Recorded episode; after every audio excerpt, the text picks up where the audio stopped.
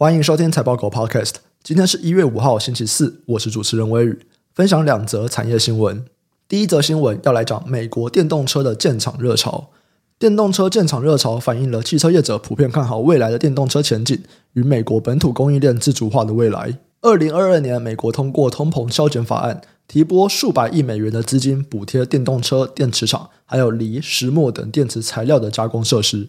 此波的建厂热潮从二零二一年开始。汽车研究中心的数据显示，二零二二年一到十一月，规划投入新建组装厂还有电池厂的投资额达到三百三十亿美金，而且三分之二的设厂地点普遍在美国南方的田纳西州、肯塔基州，这远离了汽车重镇的五大湖区。主要啊，就是因为美国的南方它的能源成本比较低，而且有开发土地比较多的优势。过去一年内，有更多的电池制造供应链迁到美国，这也催生了许多的新建厂计划。虽然目前许多电动车的电池仍然是在亚洲制造，但运输成本加上依赖海外供应商的风险，促使越来越多的汽车业者开始将电池在地化生产。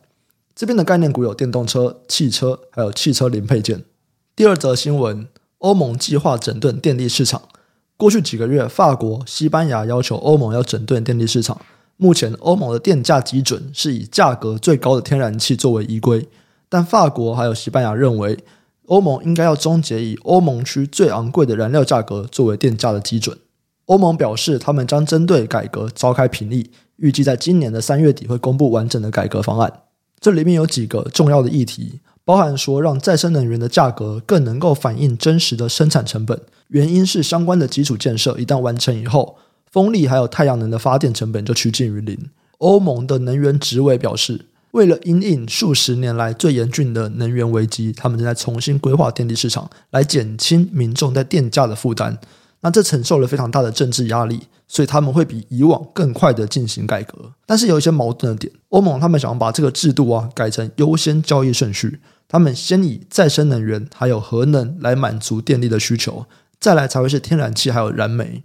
这个优先交易顺序虽然促进了再生能源的投资，但因为成本会跟天然气挂钩，这也意味消费者必须要支付更贵的再生能源价格。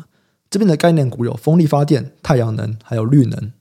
以上新闻的相关资讯，还有相关概念股的清单，我们都有列在网站上，点选资讯栏财报狗新闻的连接都可以看到，也可以透过这个连接订阅财报狗新闻。我们每天都会帮你整理产业动态，还有最新消息寄到你的信箱。今天的新闻先到这边，我们明天再见，拜拜。